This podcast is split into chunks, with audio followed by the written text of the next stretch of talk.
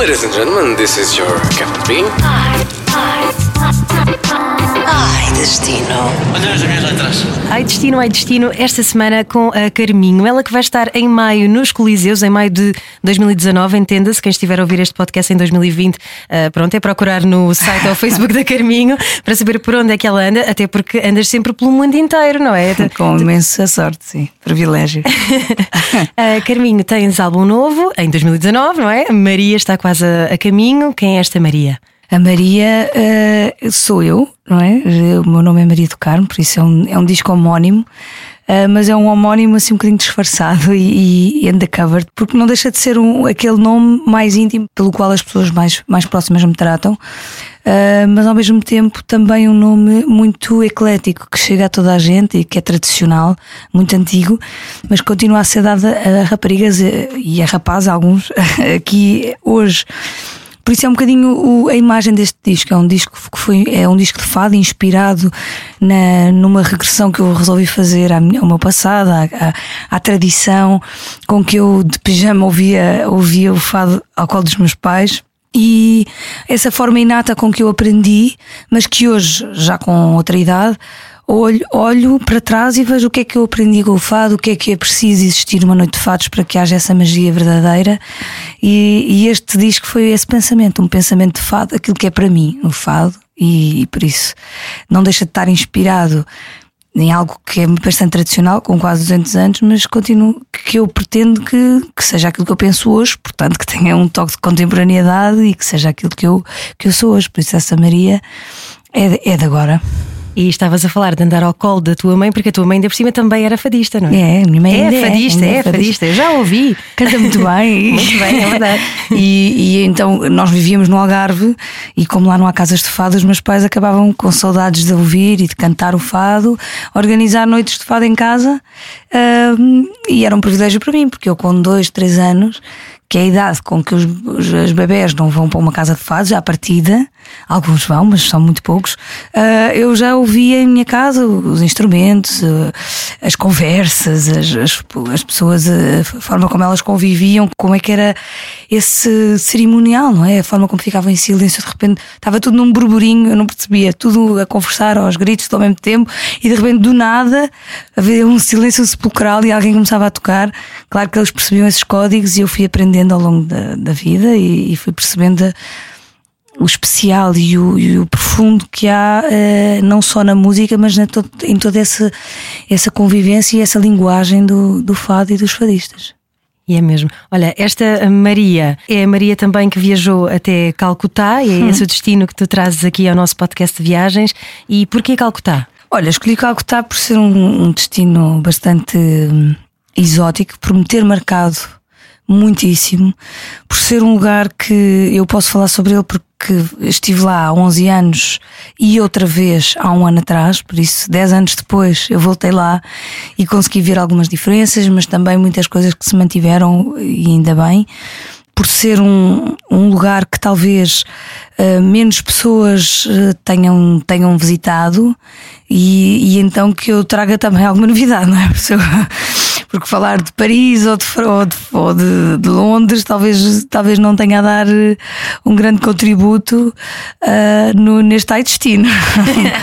Mas não sei, acho, acho que é um lugar, um lugar mágico que me marcou tanto, de tal maneira que, que, eu, que, eu, que eu gostaria que mais pessoas o pudessem visitar.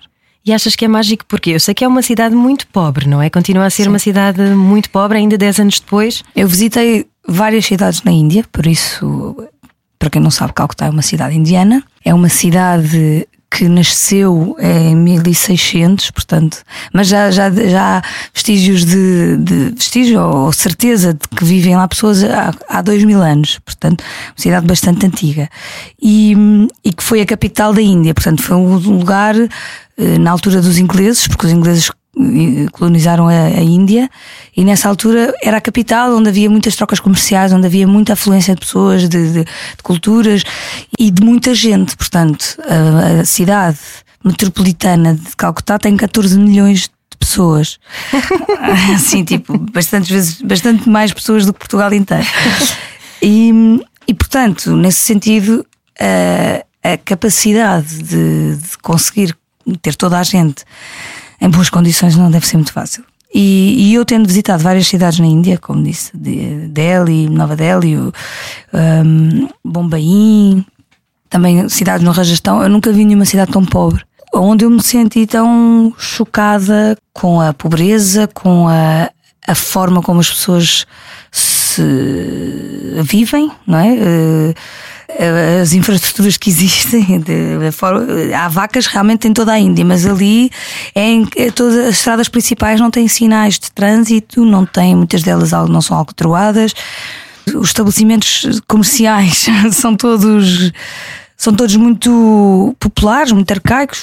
Os talhos são assim. Olha, não dá para descrever. É, é assim... Portugal há uns 100 anos atrás? Não, não, não, não, acredito que Portugal tenha sido assim alguma vez na vida. Talvez tenha sido, mas, mas talvez noutro século. Hum. Percebes? É quando as pessoas.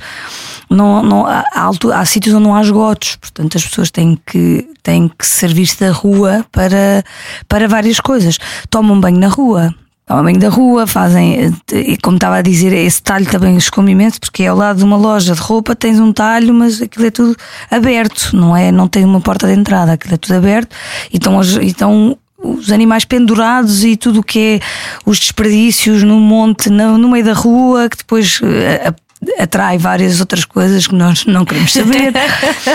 Uma pessoa a experimentar roupa cheia de moscas à volta, não é? Não, moscas e ratos e, e e sei lá, e depois pessoas e depois vacas, que depois não. É uma cidade um, muçulmana, uhum. maioritariamente, mas há muitos hindus, portanto, ao lado de um talho há uma vaca que é sagrada, que ninguém pode tocar. é assim uma cidade de grandes contrastes, mas é uma cidade uma eh, que eu aprendi a viver com, uma, com um olhar de muito respeito pela, pela humanidade ao mesmo tempo que, que tem, não é? Eu acho que a forma mais inteligente uh, ou mais frutificante de viajar é viajar sem preconceito e sem, e sem pensar como é que aquela cultura deveria ser. Nós tentamos o melhor para nós, não é? E tentamos, em comunidade, na nossa comunidade, vivendo na forma como vivemos, mais ou menos parecida, uh, queremos o nosso país melhor não podemos é querer o melhor, aquilo que achamos que é o melhor para outros países e para outras culturas, porque nós nunca vamos entender porque é que eles vivem bem assim, porque é que eles querem tomar banho na rua, porque é que eles, uh, não é? Porque é que deitam o lixo como deitam para, para o chão, porque depois também tem uma beleza e uma eles depois são muito cerimoniosos, têm templos espalhados por todas as ruas e à volta dos templos tudo que é flores eh, para as dádivas. Então há aqueles, aquele, o, aquilo que mais me marca na Índia é, é o misto de perfumes e, e cheiros horríveis que se misturam. Tu nunca podes seguir um cheiro.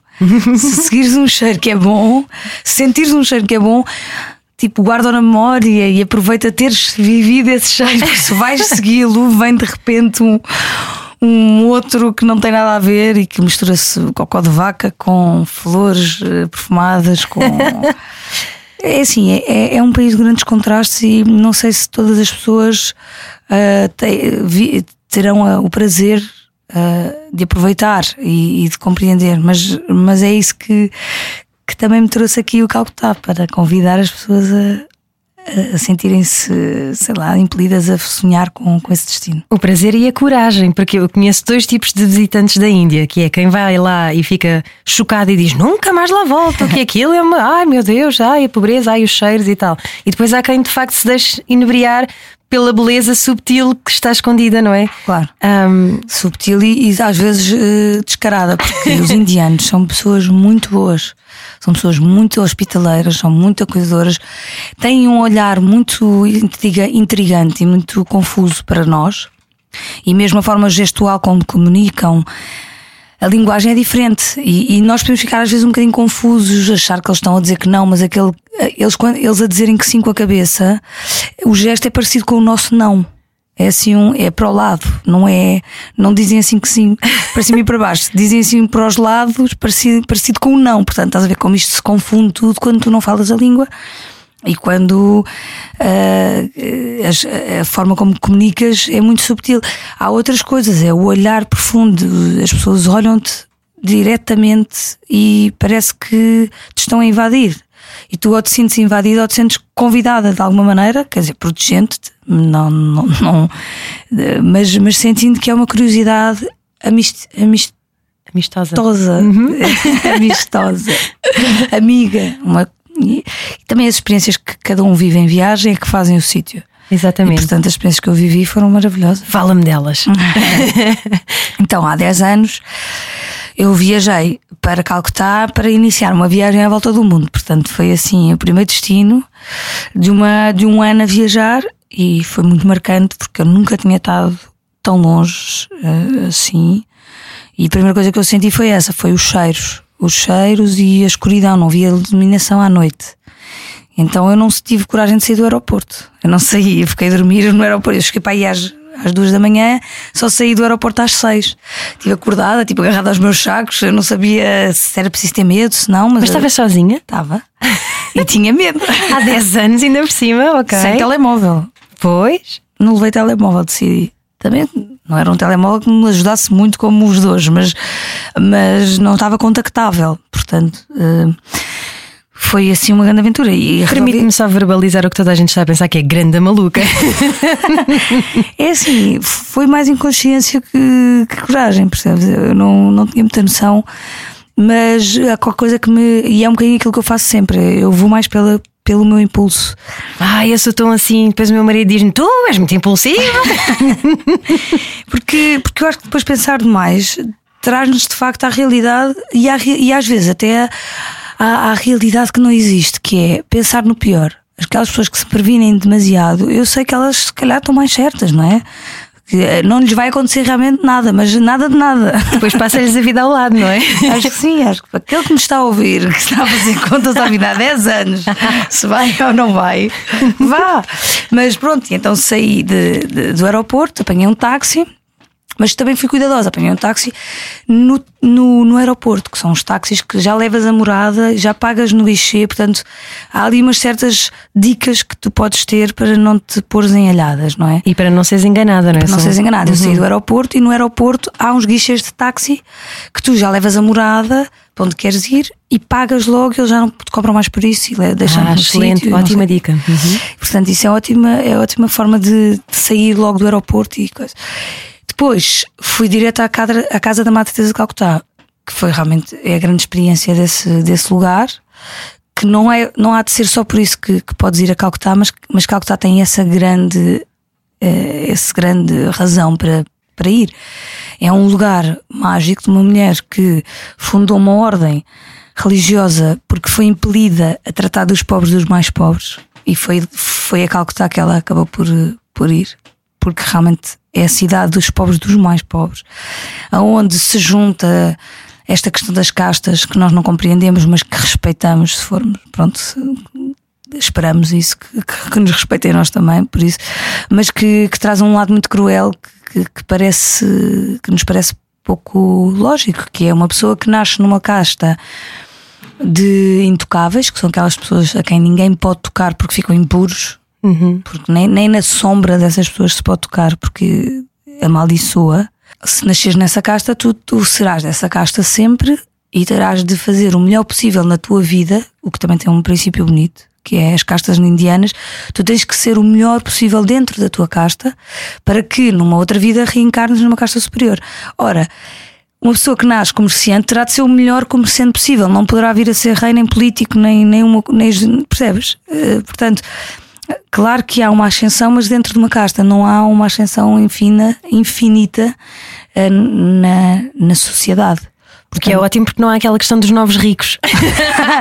não há os novos ricos e não há, uh, uh, como eu ia dizer, a, a ganância completamente cega para, para ser deve haver deve haver também as suas, suas uh, as deficiências naturais de todos os seres humanos não é? Mas que nós todos temos.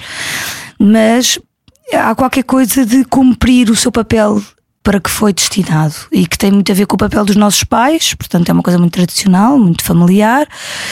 E esse lado que traz qualquer coisa de, que me pareceu a mim eh, socialmente inteligente, ao mesmo tempo também é muito cruel, porque tu não podes ascender a nada melhor se nasceres numa casta, numa casta muito pobre. Sendo que eu acho que politicamente isso já nem sequer está instaurado, mas ainda está muito inculcado na sociedade, não é? Portanto, Exatamente. mesmo que isso já não seja oficialmente permitido, Ou mas. seja, essas são as lutas dos indianos, não é? Exato. Há, há- há de de existir de certeza pessoas que lutam pelos direitos humanos, que eu acho que independentemente da cultura ser diferente, o que não pode ser violado são os direitos humanos. E aí já começa a entrar a nossa dificuldade de entender certas decisões e certos comportamentos, não é? Claro. Lá e cá e em muitos sítios. Mas então a Má Teresa Uh, sendo católica e não, e não tendo nada, nada a temer, uh, tratava dos pobres dos mais pobres e, e apanhava-os, por exemplo, pessoas que não têm direito à saúde. Não é? Essas pessoas, como são intocáveis, não têm direito ao sistema de saúde, não são contempladas em rigorosamente nada. E isso é aflitivo. Ela apanhava-as das ruas e tem umas várias casas, e tem casas em Caligata, onde eu trabalhei, que, que são os tais moribundos, não- divididos por homens e mulheres, e eu tratava das mulheres, dava-lhes de comer, eh, ajudamos a tratar de algumas feridas, tem lá pessoas, não só irmãs religiosas, como também voluntários lei- leigos, que ajudam nessas funções, na parte da cozinha a cozinhar, a lavar a roupa, a fazer lavandaria. Eu tenho fotografias no telhado, agora voltei lá 10 anos depois e já não tenho o telhado, e fiquei cheio de pena. Que era, eles, elas secavam, lavavam roupa e secavam a roupa no telhado. Nós andávamos em cima do telhado a secar a roupa. Eles agora fizeram uma placa e fizeram um estendal. Eu fiquei super triste. Já não temos aquela vertigem de poder cair do telhado. Mas eu tenho ainda uma fotografia do telhado a estender roupa. Mas.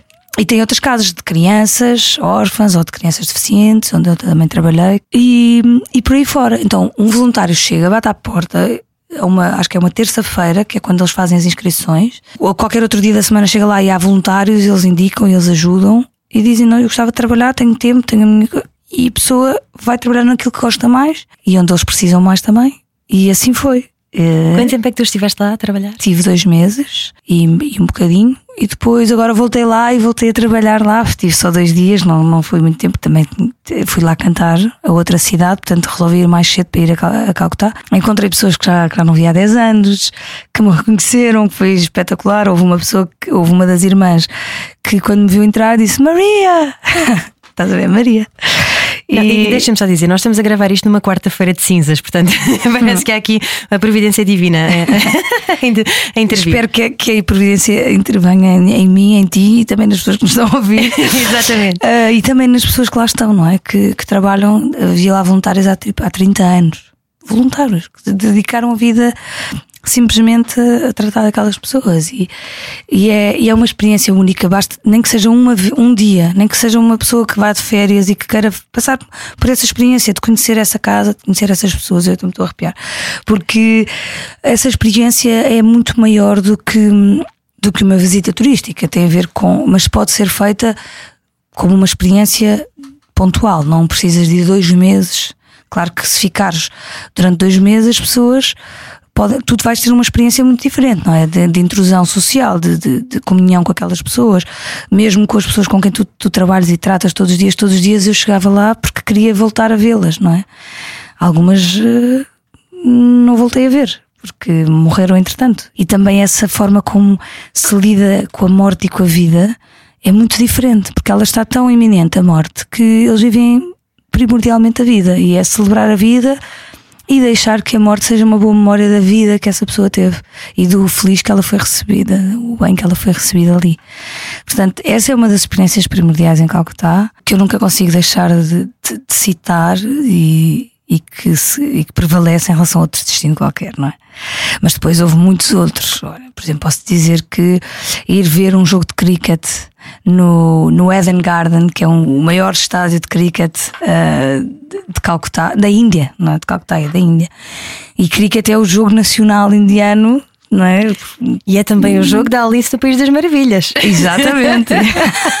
Adoro. Que vi muitas vezes em criança no Algarve. Não havia muita coisa para fazer. Mas sim, eh, o cricket é. é eu, eu também a passear noutras cidades, às vezes há uns campos e vê-se miúdos e vê-se pessoas a, a treinar e é muito bonito ver, ver eles todos vestidos a rigor. Ah, são muitas são tradições que ficam que, e que eles têm muito orgulho nelas, eh, da altura dos ingleses. E, e apesar de, ter- de ter sido momentos difíceis de, na altura da independência e tudo mais, e deles quererem, obviamente, vincar a sua cultura e bem, e ainda bem, porque senão não tinha. É, é muito importante que cada pessoa tenha a sua unidade. Há qualquer coisa que depois fica híbrida, que não é nem inglesa, nem completamente indiana, mas que é, que é deles e que tem a ver com essa forma bonita com que, com que eles abraçaram essas culturas. Portanto, um jogo de cricket é indispensável. Depois, outra, outra das experiências incríveis em Calcutá são os mercados. Os mercados uh, que há à noite, que há do dia. Eu, ali há um que é o Mercado das Flores, que se chama, eu escrevi aqui, porque Mulik Gat Flower Market, que é um ao pé do rio, não beber água do rio. Advertência máxima. nem, tal, nem tão pouco tomar banho, mas, mas pronto, mas beber água está fora de questão. Só água engarrafada, não é? É, e fechada. Uhum. E se tiver água aberta, vocês peçam para, para voltar para trás, com toda.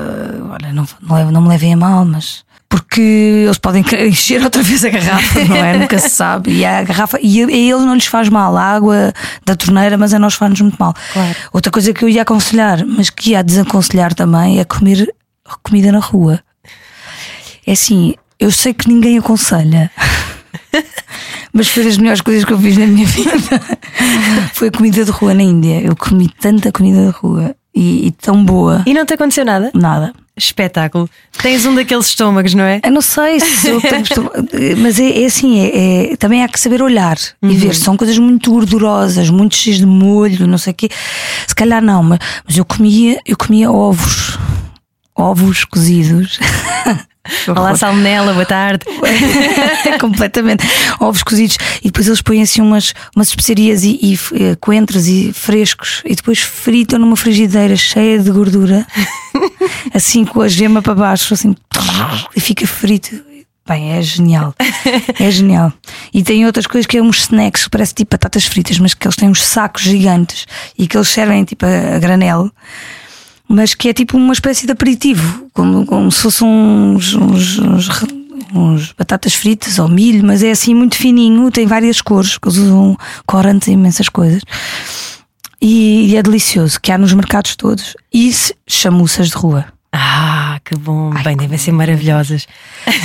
São picantes, mas são tão boas e, e é espetacular. Portanto, um dos mercados é o das flores, que é lindo morrer. Eles têm depois tem outra coisa linda que é tem assim uns panos que eles uh, põem no chão e depois vendem pigmentos, porque tu, tudo o que os hindus fazem tem a ver muitas vezes com a com as tradições religiosas deles. Portanto, as flores é para entregar, tem assim uns colares de flores para, para entregar no, no, nos templos. E também os pigmentos para pintar não só os tecidos, mas para enfeitar a cara e para. Então são assim uns montes, não sei se já viram na internet, procurar, uns montes assim gigantes. De pó, não é? De pó. Uhum. Um, pigmento em pó com umas cores que não dá para acreditar. Aquilo não é nós podemos às vezes confundir com, com, aquela coisa do Lonely Planet, não é? Aqueles, aqueles agridem a, a, o contraste das cores, mas não é. Aquilo ao vivo é impressionante, é, é, mesmo bonito e dá para trazer. E depois eu, eu trouxe, depois não, dá para fazer de, de aguarelas ou fazer outras coisas engraçadas. E depois o New Market, que é tudo o que é pulseiras, comida, eh, carteiras, roupas, eh, coisas indianas, saris indianos, tudo, eles próprios vão às compras nesses mercados. Portanto, é, é uma experiência também muito boa para viver a própria cidade e viver as pessoas que lá vivem. Tu que foste duas vezes lá à Índia, não é? Tens essa ligação tão forte com o Calcutá e depois foste cantar onde? Fui a Udaipur, é outra cidade. Ok. Que é no Rajastão, mas sim. Como é que é a reação do público uh, indiano aos teus concertos? Foi, um, foi linda, foi, foi incrível, porque é um, era um festival uh, de música do mundo, portanto havia assim vários, vários artistas de várias nacionalidades e, portanto, eles estavam super despertos. Uh, eles têm uma música muito rica também. Ah, na Índia, aliás, até tem, tem umas escalas musicais bastante mais complexas que, as, que, que a nossa, que tem sete notas, não é? Quer dizer, tem mais, porque tem as maiores, tem as menores, mas eles têm quartos de tons. Uhum. Portanto, eles, eles cantam e tocam com, com muito mais notas que nós, coisas que às vezes nós nem conseguimos perceber se a nós parece-nos às vezes até desafinado, mas não, e eles cantam e eles têm uma, uma, uma musicalidade e uma vibração artística muito, muito forte. E portanto também muita aptidão para ouvir outras coisas. E foi, e foi um concerto espetacular. Foi junto ao Rio, ao ar livre, numa noite de verão, foi lindo. Que maravilha. Então, além de Calcutá, uh, passaste também por essa cidade, já uh, falaste há pouco também de Nova Delhi, e, de Bombaim. Bombaim, fui à Agra ver o Taj Mahal. Ah, claro. Imperdível. Se vocês estiverem em Calcutá, podem ver o Victoria Memorial, que não é indiano, mas que é lindo também, com uma Por causa da Rainha Vitória. Exatamente. Uhum.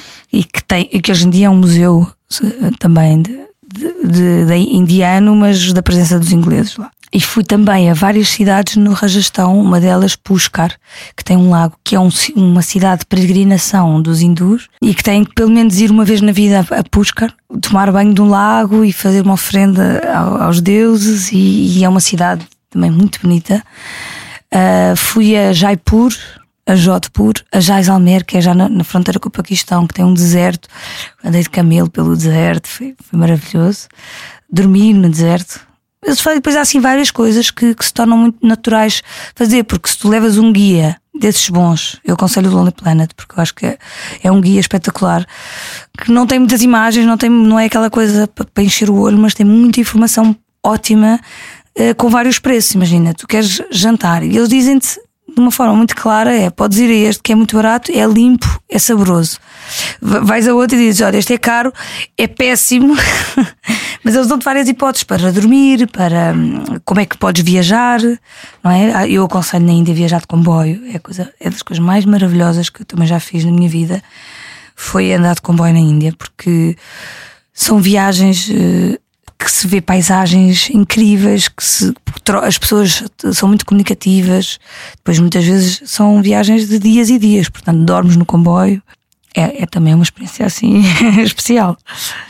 E, e portanto, todo o Rajastão. Depois estive também em Bombaim, que é mais para sul, uma cidade também muito grande, que também tem muita cultura inglesa, mas, mas, mas como te digo, os indianos têm uma força e uma, e uma vivacidade que, que invadem, tornam sua aquela cultura. Portanto, é, é um país muito fascinante. Aliás, ah, ainda há vestígios de toda essa cultura e cada vez mais forte na, no Ocidente, não é? Exatamente. Cada vez mais nós estamos a ser inspirados por toda esta cultura oriental também, não é? Zen e yoga. yoga, tem imensos estúdios de yoga por todo. Via imensos estrangeiros que faziam essas viagens só para ir a estúdios de yoga e, e ir acompanhar uh, gurus, vá, que, que têm esses, esses estúdios e que ensinam e que dão aulas ao ar livre. É, é muito especial mesmo. é, é é assim um país que mais me fascina. É Maravilha. Carminho, hum, já falámos aqui de imensa coisa. Qual é que achas que é a melhor altura para visitar? Há assim alguma recomendação? Uh, sim, olha, uh, podes começar a ir à Índia nos meses de outubro, novembro, dezembro, janeiro e fevereiro e até março, porque depois, abril, maio, junho, julho, agosto e setembro, está muito calor e estão muitas chuvas, é a altura das monções, uhum. que, são, que são chuvas muito, muito fortes que inundam tudo chegam a ficar eh, submersas várias cidades e, e, as, e, as, pessoas têm imensas, imensos problemas. Portanto, mais vale ir na altura seca, que continua a estar muito calor, portanto, ali na altura de outubro, novembro, dezembro, são as melhores alturas para visitar. E tu estiveste na Índia quanto tempo no total? Não sei, talvez um, talvez um mês e meio, dois meses e meio. Dois meses e meio. Levaste livros ou não tiveste tempo? Como estavas a trabalhar, se calhar não tinha. não, levei, não levei livros, mas. Hum, li um livro que se chamava A Cidade da Alegria, que é exatamente sobre Calcutá e que eu aconselho a toda a gente. Ele é de Dominique Lapierre e é uma história uh, verídica. Uh, os nomes não são verídicos, mas ele inspirou-se em vidas de pessoas que ele foi conhecendo né, em Calcutá e fala sobre a vida das pessoas e, sobretudo, de um, de um, de um rapaz que conduzia tuk-tuks, um rickshaw, como eles dizem lá. Uhum. É, não é um tuk-tuk, é um rickshaw. E, e os rickshaws, que também, que também aconselho a andar num rickshaw, eles, há uns que vão de bicicleta, outros que vão a pé. Os que vão a pé, confesso que me fez um bocadinho de confusão. Eu andei uma vez com um rapaz a, a conduzir-me a pé e eles levam um sino na mão e estão tim, tim, tim, tim, tim, e correm e nós vamos nos carrinhos, que parece de outra, de outra época, não é? Também fez um bocado de confusão, confesso. Mas aquilo é natural para eles, não é? E também é importante também aceitá-los como eles, como eles querem ser. E pronto, e é a história de um condutor de, de rickshaw uh, na cidade de Algeria, que é a cidade de Calcutá, e é a descrição maravilhosa dessa cidade, com tudo que isso também tem pesado e de profundo. Por isso eu aconselhava muito esse, esse filme. Esse filme, não, esse livro, porque o livro é melhor que o filme. Ai, também há filme então. Sim. Boa. Diz-me outra vez o nome? A Cidade da Alegria. Lá está. E agora, vamos fingir que estamos a chegar hum, à Índia, estamos a aterrar agora em Calcutá. O avião está a aterrar e qual é que é a primeira música que te vem à cabeça? Ah, não faço ideia. Pode ser uma música tua. Vais passar? Vou, depois ponho um bocadinho. Vou passar, pode ser do novo álbum. Olha, pode, Pode ser, ser a estrela. álbum, Pode ser a estrela, porque é que não há de ser? Estou a imaginar, por acaso, agora, agora fui- fui completamente apanhada desprevenida, mas essa música é uma música que, que fala de algumas pessoas que eu conheci na Índia. Também, Vês? porque essa, essa canção é para algumas pessoas especiais e específicas, mas é, é para mais do que uma, não há só uma estrela na minha vida. E há algumas, poucas, mas algumas estiveram lá e, e ensinaram-me bastantes coisas que, que me ajudaram a, a descobrir o meu próprio caminho. E é, é disso que fala essa música. É que a estrela é alguém que me ilumina o meu caminho, mas para eu própria decidir. Não para me guiar como uma marionete, mas sim para eu poder ter o meu destino eh, na minha liberdade. E, e portanto, eu acho que, que não houve mais. Não houve momento mais livre. É difícil viver momentos mais livres do que esses que eu vivi na Índia. De, de uma, de uma alegria de quem está completamente livre, mas também entrega uma missão, não é? Tem uma função, e isso também é muito importante porque dar fruto é, é muito recompensador. Uh, não é de toda uma, uma atitude completamente altruísta, porque até é bastante pessoal a, a recompensa. Eu ganho imenso, cada pessoa ganha mais em, em, em estar disponível para o outro do que propriamente o outro. Eu acho, eu acho que, é, que não é nada altruísta, é bastante egoísta, até é um prazer próprio. E acho que foi dos momentos mais livres da minha vida. Acho que nunca, nunca mais voltaria a conseguir cumpri-lo, porque já não tenho 20, 21 anos, não é? Foi com a idade com que eu fui. E tinha acabado a minha faculdade e ainda não trabalhava, portanto foi ali no momento ideal. Mas nunca é tarde, acho que qualquer momento é possível para se aventurar assim numa, numa viagem destas, Exatamente, e que a estrela nos acompanhe sempre. se Deus quiser. Carminho, muito obrigada. Foi incrível falar contigo, adorei Obrigada. esta viagem. bom. E eh, pronto, olha, Ficaste inspirada para ir? bom- fiquei, mas sabes que eu, eu tenho dois pequeninos e então eh, vou esperar que eles cresçam um bocadinho. Exatamente. Pronto, para depois, se calhar, até vamos em família, não sei. Vai logo se É vê. possível, é, aquilo é, é preciso uma pessoa ter uma capacidade de adaptação grande, não é? Porque depois também digo, ah, não sei se temos tempo para continuar. Então não temos. Então. Eles estão ali à espera, eles esperam um bocadinho. Não, porque viajar para a Índia é preciso, de alguma maneira, um, um desprendimento também interior. A pessoa tem que estar preparada para se entregar à cultura do outro. E isso faz com que também te adaptes a coisas práticas. Onde é que vais ficar a dormir? O que é que vais comer? Como é que vais viajar? Isso tudo tem que ser contemplado. Portanto, é, é bom que pesquisem, é bom que percebam, para não- depois não terem também uma, um- uma má experiência, não, não terem uma expectativa defraudada. Acho que sem expectativas a pessoa ganha muito.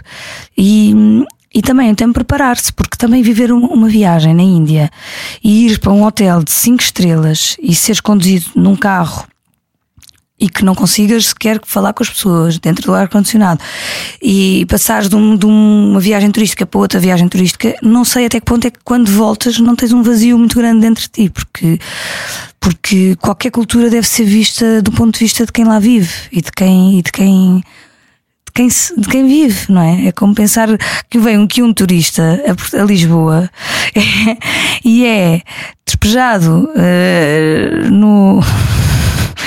Sei.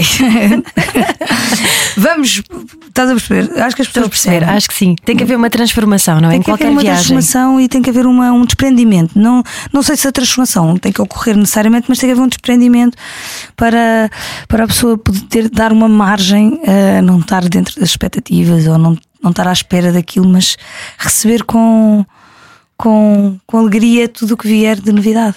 E a Índia é o país perfeito para esse despojamento, não é? É, É, voltares à estaca zero, quase, é limpar-te de tudo o que não faz falta. Exatamente. Levar pouca roupa, porque ela não é precisa, ela suja-se, portanto, mais vale andar sempre com a mesma roupa. e pronto, e lá, chegas lá, compras aquelas calças compridas, não precisas de mascarar logo de indiano, mas eh, aquilo dá jeito realmente, aquelas calças largas e umas sandálias, e depois andas por ali É pá, estou a imaginar a Carminho vestida assim à indiana. ah, podes imaginar que eu, que eu comprei o sari, já me vesti de sari. Quero fotos. Tens que enviar à Verónica para eu pôr no nosso site, ok? Há fotos então no nosso site, radiocomercial.ol.pt. Vamos ver. Beijinhos, Carminho. Obrigada. Muito obrigada. Podcast Ai Destino, Ai Destino. It's so easy. It's so easy to fly. Todas as semanas, a Rádio Comercial dá-lhe o roteiro perfeito para a sua viagem. Descarrega o podcast e apanhe boleia com a comercial.